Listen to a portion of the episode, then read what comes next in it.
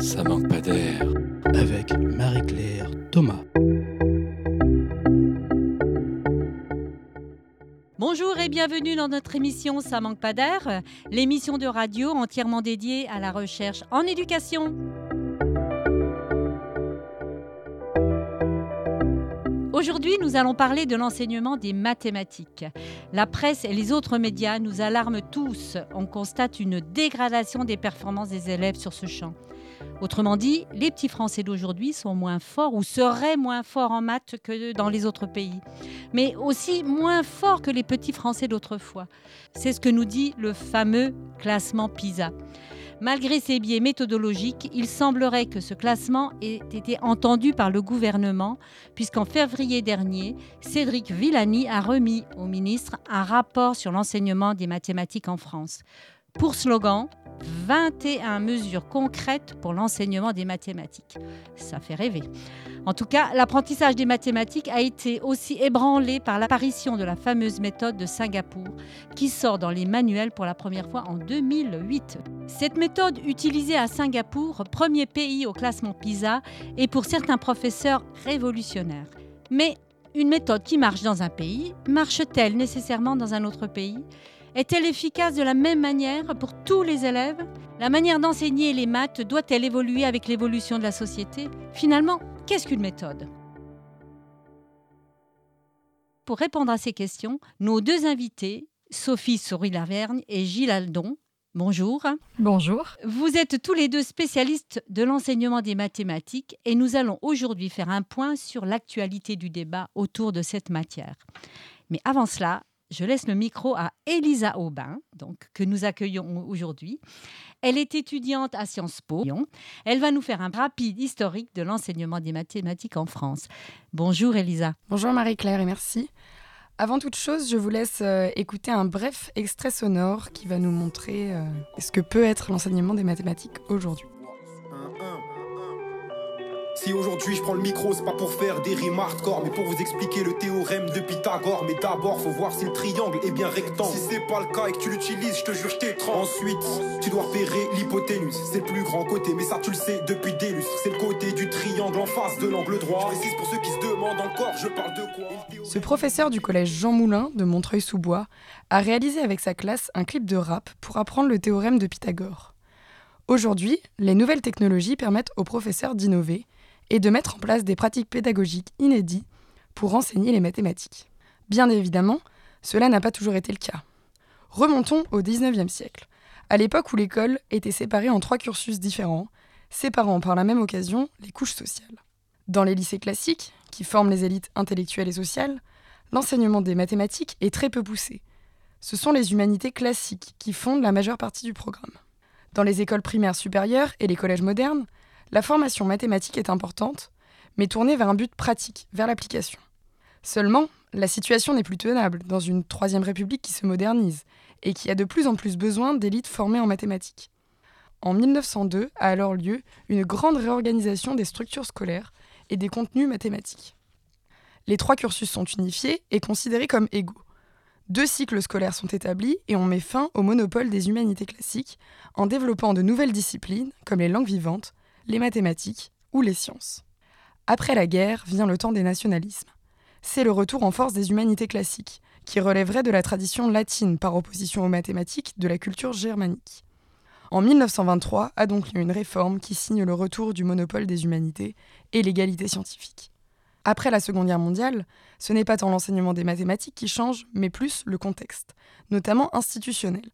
La réforme Berthoin et la réforme Fouché de 1959 et 1963 allonge la durée des études et l'enseignement secondaire devient le débouché naturel des études primaires.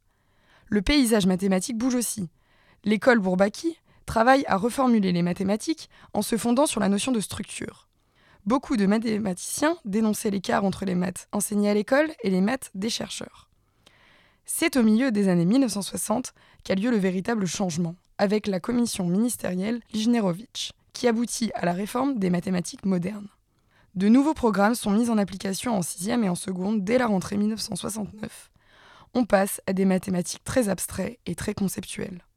Aujourd'hui, cette méthode d'enseignement est assez critiquée et l'on tend plutôt vers un retour des mathématiques concrètes, des mathématiques comme outil de modélisation, de compréhension du monde qui nous entoure.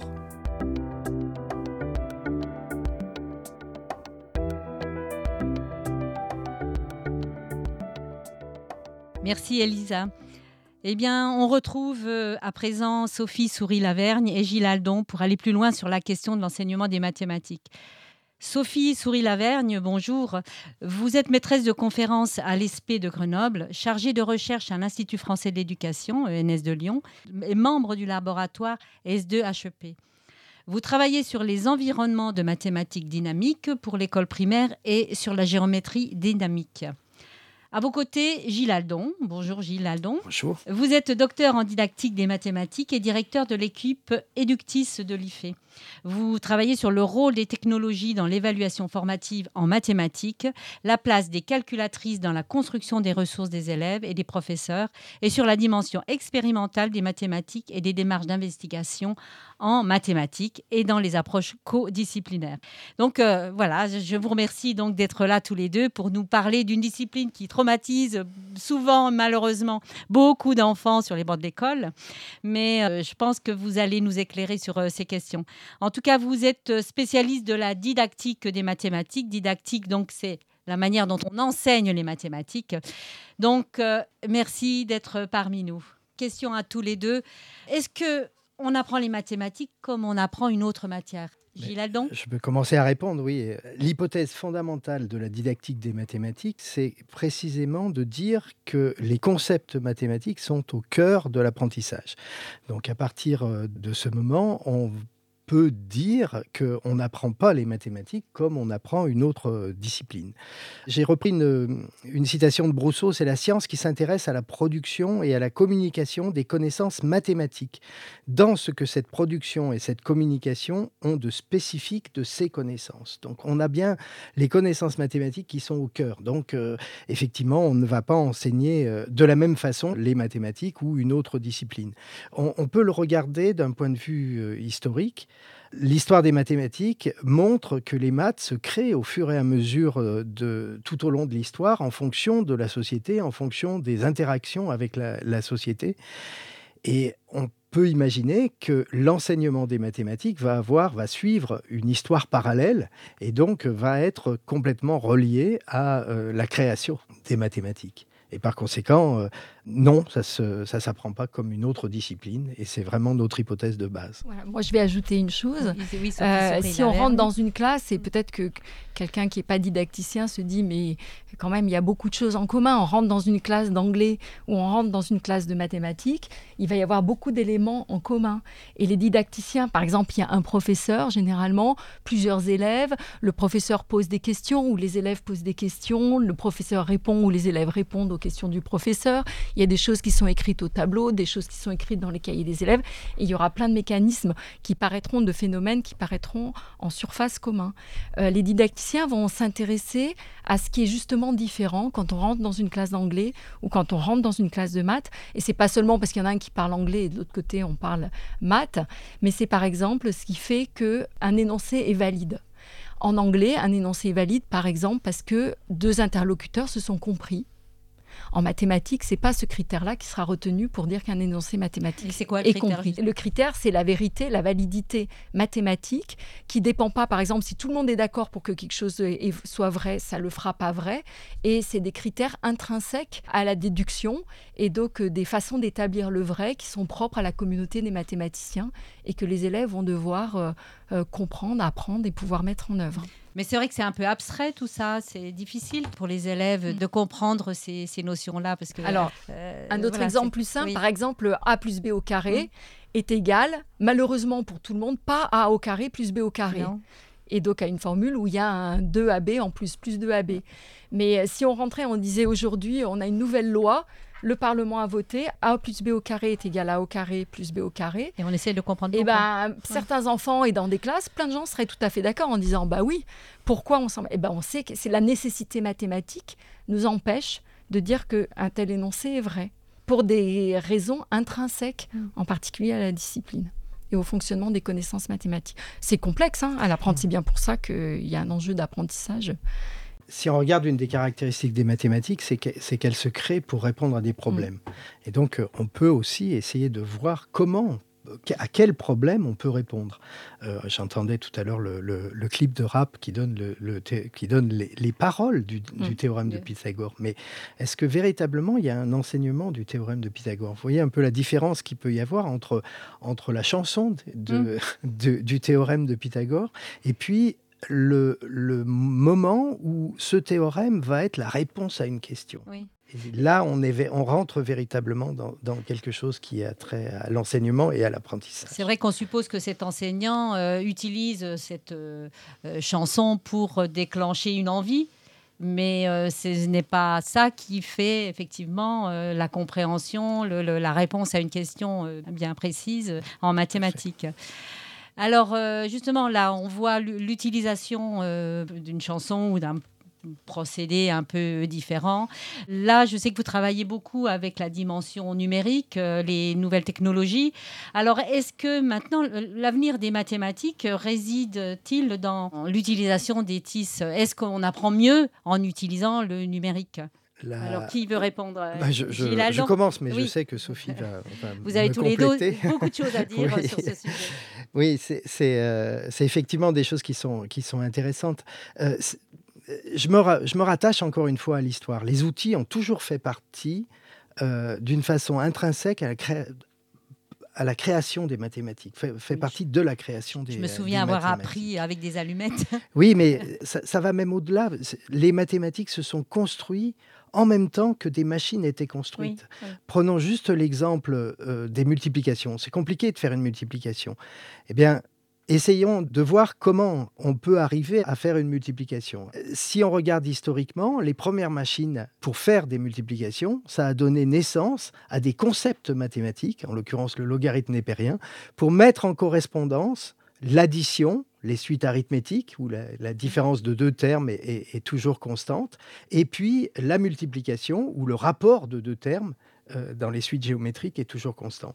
Et ça, ben, ça donne un nouveau concept de mathématiques qui ensuite est réutilisé à d'autres endroits. Je veux dire, la volonté d'utiliser des outils est parallèle à la création même des mathématiques.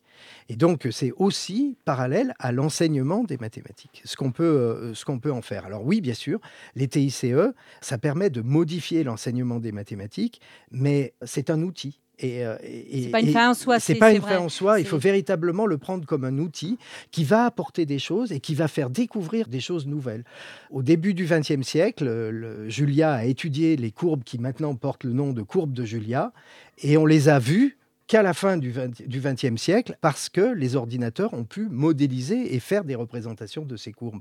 Donc on, voit bien tout ce que ça peut apporter comme compréhension. Enfin, je veux dire, étudier une courbe de, Julia d'un point de vue complètement abstrait, ou l'étudier en regardant la courbe et en la voyant dans une de ses représentations, c'est complètement différent. Et bien pour les enfants, c'est exactement la, même chose. On va multiplier le type de représentation d'un même objet mathématique en utilisant les, TICE. Donc à partir de là, évidemment, on va progresser et faire progresser l'enseignement. Et je vais ajouter, donc on a un exemple assez emblématique de euh, l'introduction des technologies avec la géométrie dynamique, donc la capacité de représenter des figures géométriques à l'interface euh, d'un écran, sur un écran d'ordinateur.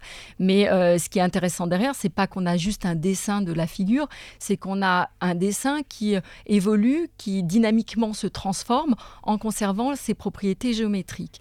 Et l'irruption de ces outils mathématiques pour euh, travailler, représenter les, problèmes mathématiques et les figures, a amené aussi à s'interroger sur le savoir mathématique lui-même et comment il évoluait.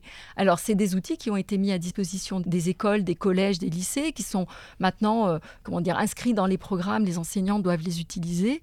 Mais finalement, du coup, quand on s'interroge euh, sur leur rôle dans l'enseignement et dans l'apprentissage, ils sont peut-être pas aussi bien utilisé et autant utilisé qu'il le pourrait. Et là, ça nous pose une question en tant que didacticien. On peut inventer des nouveaux outils, euh, en particulier en utilisant le potentiel des nouvelles technologies et du numérique, et avoir des choses qui nous fascinent. Hein. Nous, en tant que mathématiciens, euh, euh, les souvenirs quand j'ai vu les premières figures dynamiques, moi j'étais éblouie. Hein. Ça, ça a d'ailleurs conditionné ma carrière de recherche. Et, mais finalement, maintenant dans les classes, est-ce que que c'est autant utilisé que ça? Est-ce que c'est autant approprié par les enseignants? Euh, c'est toujours, on est 25-30 ans plus tard, mondialement, on a un problème. On sait que c'est pas utilisé autant que ce que la recherche montre euh, en termes de bénéfices. En, termes de euh, pour l'apprentissage. Et du coup, ça pose des nouvelles questions sur quelque chose de très utile pour faire des mathématiques, qui transforme même d'une certaine façon l'activité mathématique. Euh, pourquoi ça reste éventuellement à la porte des classes où ça rentre, mais de façon détournée, inadéquate. Et les derniers travaux qu'on mène ici à, à l'IFE, à l'Institut français d'éducation, sont de reconsidérer cette question et de ne pas regarder les technologies pour elles-mêmes, mais de les articuler à euh, des situations plus larges qui incluent du matériel tangible par exemple, et de montrer, et par ce, ce, ce, moyen-là, d'essayer de faire comprendre aux enseignants en quoi l'outil numérique s'inscrit et s'insère dans un système euh, d'instruments ou d'artefacts qui peut devenir un système d'instruments euh, dans les mains des enseignants et dans les mains des élèves. Et on a développé euh, un, modèle qu'on appelle duo d'artefacts où la le tangible est euh, articulé au numérique pour proposer quelque chose de plus riche, plus stable et qui amène des vraies questions. Pourquoi ce que je fais sur le papier crayon, ça ne se passe pas exactement comme ça dans l'environnement numérique? Et parce que ça ne se passe pas exactement comme ça, un, ça provoque de l'apprentissage. Deux, ça fait, des, ça fait des situations plus riches, plus complètes et qui amènent l'élève à peut-être mieux accéder au concept mathématique qui, lui, n'est ni un dessin papier-crayon, ni une figure à l'écran d'un ordinateur, mais un objet abstrait auquel on accède par ces différents outils. Donc le numérique est un moyen de faire évoluer nos façons d'enseigner et d'apprendre, mais il ne va pas remplacer. Euh, les autres euh, outils ou moyens, ou en tout cas à la marge certains, les réglettes à calcul, euh, les règles à calcul ont disparu, mais pas les concepts qu'il y avait derrière. Alors, vous vouliez dire quelque chose, Gilles Allemand, ou réagir par rapport à ce qui vient d'être dit? Non, mais simplement, on voit, on voit bien avec ces, exemples-là que les, les, TICE vont apporter pour l'enseignement des mathématiques des choses qui sont essentielles et, et fondamentales, pourvu que euh, ce soit relié au concept mathématique mmh. sous-jacent. Mmh. C'est-à-dire que ce n'est pas juste euh, l'outil en lui-même qui va permettre de, faire des mathématiques et de faire mieux des mathématiques. Mais en revanche, si euh, les problèmes qui sont posés peuvent permettre aux, élèves d'atteindre et de comprendre cette abstraction mathématique, alors là, les outils vont être d'une très grande utilité. Mais tout à l'heure, là, justement, vous expliquiez que les mathématiques et les outils évoluaient euh, mutuellement. Quoi. Euh, vous parliez de vérité aussi tout à l'heure. C'est quelque chose euh, qui est en perpétuel mouvement. Donc, comment les élèves peuvent-ils se retrouver dans cette logique-là? À cette question, je ne vais pas pouvoir répondre de façon générale, mais peut-être donner un exemple. La géométrie dynamique ne va pas remplacer le fait de produire des preuves en mathématiques. Produire des preuves et des démonstrations, qui sont une sorte de mmh. preuve tout à fait particulière euh, reconnue par les mathématiciens, n'est pas le fait d'avoir pu programmer quelque chose dans son ordinateur.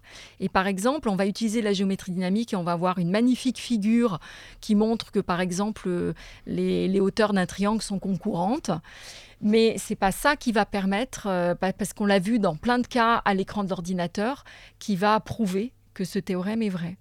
En revanche, ce qui est intéressant avec la géométrie dynamique, c'est que les élèves vont être convaincus que c'est vrai parce que finalement, euh, c'est si fort ce qui se passe à l'écran, mais on va, on va chercher des situations pour lesquelles il y a une surprise alors que les droites soient concurrentes, ça ne les surprend pas vraiment. Mm. Mais on arrive en tant que didacticien à imaginer des situations pour lesquelles les élèves, par exemple, voient apparaître que le lieu du point euh, du sommet d'un triangle rectangle euh, est sur un demi-cercle. Et si on fabrique la situation de façon à ce que ce demi-cercle ou ce cercle mm. apparaisse, alors ils sont convaincus que ça fait un cercle, mais du coup ils vont vouloir comprendre pourquoi. Et là ils vont chercher des arguments et des éléments de la démonstration qui vont amener la vérité euh, de, ce, de, ce, théorème. Donc on voit que la technologie, elle ne remplace pas, Et je vais faire un deuxième exemple, mais elle provoque, en fait un questionnement, ces problèmes que dont parlait euh, Gilles, qui amènent en fait à vouloir comprendre. Et là, tous les enfants ont envie de comprendre. Quand mm. on suscite avec la bonne situation un problème, ils ont envie de comprendre pourquoi ça marche, pourquoi finalement ce point il est toujours là. Avec les calculatrices, on va avoir le même mécanisme. Les calculatrices, bien sûr qu'elles vont être euh, remplacées des calculs qu'on sait faire et qu'on n'a plus envie de faire, et on est confiant dans le fait que la calculatrice nous, nous donne le bon résultat. Mais finalement, c'est pas l'école qui apprend cet usage de la calculatrice. La calculatrice à l'école, c'est plutôt pour créer des nouveaux problèmes et pour être utilisée pour par exemple, percevoir des régularités et dire euh, avec des enfants très jeunes, hein, est-ce que je peux obtenir n'importe quel nombre? Tiens, je prends 36 en faisant 2 plus 2 plus 2 plus 2, que des 2, une somme de 2. Ah bah oui, j'arrive à, à 36. Et une somme de 3, oui. Et est-ce que je vais y arriver avec tous les nombres? Et puis finalement, ils se rendent compte, euh, tous les nombres, pas pour tous les nombres, je ne vais pas arriver avec des sommes de 2 parce que si je fais 35, je ne vais pas y arriver. Mais en, en revanche, tous les nombres, je peux les obtenir en faisant des sommes de 1. Ça vous paraît évident mais Je peux vous dire qu'à l'école primaire, c'est une découverte des élèves. Et on voit là le rôle des technologies comme moyen de faire accéder à des propriétés mathématiques d'une façon qui amène les élèves à avoir envie de comprendre pourquoi. Pourquoi ça marche? Et là, du coup, le savoir mathématique devient une réponse à des questions. Et l'apprentissage se fait euh, voilà, d'une façon euh, beaucoup plus robuste. Alors ça m'interpelle justement parce que vous parlez beaucoup d'apports euh, donc des nouvelles technologies et d'un autre côté il y a ce, cette méthode Singapour qui apparaît avec des petites des petits bâtonnets, la manipulation, etc. Donc moi ça m'interpelle aussi. Qu'est-ce que vous en pensez? Est-ce qu'on apprend mieux avec des petits bâtons ou avec des calculatrices Mais euh, avec les deux. Avec les deux. c'est pas, il faut pas opposer l'un à l'autre. Très bien. Euh, et les, manipulations, c'est ce que disait Sophie tout à l'heure, les manipulations qui sont à la fois sur le tangible et puis le numérique, euh, vont apporter chaque, chacune quelque chose pour l'enseignement. Donc là, il n'y a, pas, y a, y a, pas de, y a pas de doute. Par rapport à la méthode de dite de, de Singapour euh, Est-ce qu'on pourrait la mettre en, D'abord, il y a d'abord il y a des choses qui sont qui sont tout à fait intéressantes et tout à fait passionnantes parce que ça, ça vient de résultats de la recherche en didactique des mathématiques, en mathematics education d'une façon plus générale, puisque c'est ça, ça s'appuie sur des, des, recherches qui ont été faites. Et donc il y a il y a évidemment des résultats qui sont qui sont intéressants et qui euh, euh, mis en application doivent permettre des des enseignements des apprentissages tout à fait euh, significatif. Mais la méthode de Singapour, ce n'est pas une méthode d'enseignement, c'est un système d'enseignement. Et un système d'enseignement, c'est euh, à la fois de la formation, la formation des enseignants, euh, c'est un, travail spécifique qui est fait autour de d'idées générales, mais ces idées, on, les prône et on essaye de les mettre en œuvre et de, et de les diffuser depuis euh, très longtemps. Euh, et, donc, euh, il y a les deux aspects qui, qui peuvent être regardés. D'un côté, j'ai presque l'impression qu'on est en train de découvrir la, la, poudre.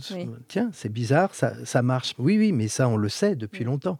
Ça a déjà été. C'est pas alors peut-être que c'est pas du tout une question de méthode, puisque on sait bien que tout le monde, enfin tous les enseignants dans leur classe euh, euh, dès le premier âge travaillent euh, avec les élèves sur ces, logiques-là. Alors, est-ce que ce ne serait pas un problème de formation des enseignants ou quelle différence alors, est-ce qu'il y en a une déjà? Moi, je vais d'abord, euh, pour, clarifier un peu le débat, il faut, comme Gilles euh, vient de l'exprimer, il faut différencier euh, la méthode de Singapour au sens des principes sur lesquels cette méthode, ou en tout cas l'enseignement de Singapour a été construit. Et ces principes, on les connaît dans le milieu des didacticiens, des formateurs. C'est des principes connus au niveau de la recherche internationale et, revendiqués comme tels hein, par les concepteurs du programme d'enseignement pour Singapour. Et de l'autre côté une collection de manuels français et qui, est, intitulée La méthode de Singapour. Alors, du point de vue des principes, on est d'accord euh, avec Gilles et dans la communauté des didacticiens et des formateurs sur euh, certains aspects euh, qui sont connus et qui ont moi, je pense qu'ils passent quand même difficilement encore dans l'action au quotidien, les pratiques des enseignants. Et peut-être que l'intérêt que va avoir de mettre en avant cette collection de manuels et derrière les principes issus de, de l'organisation des enseignements à Singapour, c'est de remettre en évidence et sur le devant de la scène des choses sur lesquelles tout le monde va être d'accord, mais finalement en pratique, le rôle de la manipulation, je pense qu'il est là, mais pas compris de façon. c'est comme pour les technologies, c'est-à-dire tout le monde fait de la manipulation, mais on n'apprend pas si on fait que manipuler. On n'apprend pas les maths. Par exemple, pour apprendre les maths en manipulant, il faut d'abord manipuler, et puis à un moment, mettre à distance la manipulation pour avoir une nécessité d'anticiper, de prévoir, et de revenir à la manipulation pour valider ou pas ce qu'on a anticipé et la construction de, des concepts mathématiques va se faire à partir du moment où la manipulation est mise à distance.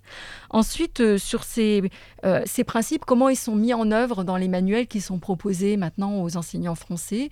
Euh, Là, on commence à voir les premières études qui sortent et on va être, je vais inviter à, de la prudence, à la fois, et je ne veux pas du tout rentrer dans la polémique parce qu'il y a déjà quand même un, un, niveau de discussion qui est un peu polémique, mais je pense des choses très intéressantes à creuser et il faut qu'on comprenne pourquoi les enseignants sont si friands ou en tout cas adhèrent facilement parce que ces principes-là, nous, en tant que didacticiens, on a produit des situations, voire des collections de manuels qui ne sont pas utilisés.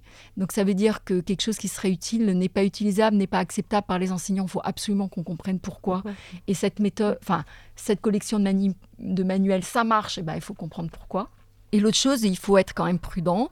Alors, par exemple, sur la géométrie, il y a des premières études qui commencent à arriver et qui sont catastrophiques. En tout cas, euh, sur les manuels qui ont été produits en 2008-2009, euh, il y a une interrogation forte. Les enseignants ne doivent pas suivre ces manuels du point de vue de la géométrie, avec des choses qui sont complètement hors programme. Euh, par exemple, mesurer les angles en CM1, c'est la mesure d'angle est introduite explicitement dans les nouveaux programmes pour le collège.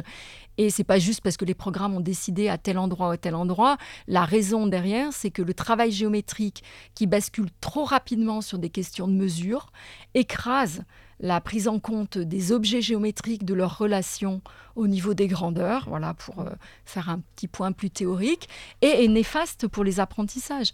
Donc voilà, on commence à voir euh, des choses dans cette méthode qui sont à réviser. Finalement, comme tout, bah voilà, il y a des choses qui sont moins fortes. Je pense qu'ils sont beaucoup plus euh, avancés sur les questions relatives au nombre et au calcul. Euh, il faut qu'on étudie ça de plus près. Et bien sûr, la recherche ne va pas produire ses résultats à la vitesse où les éditeurs produisent les manuels et les enseignants doivent les choisir pour la rentrée, par exemple. D'accord. Eh bien, là, ça va être ma dernière question et je vais la poser à Gilles, euh, Gilles et vous réagirez.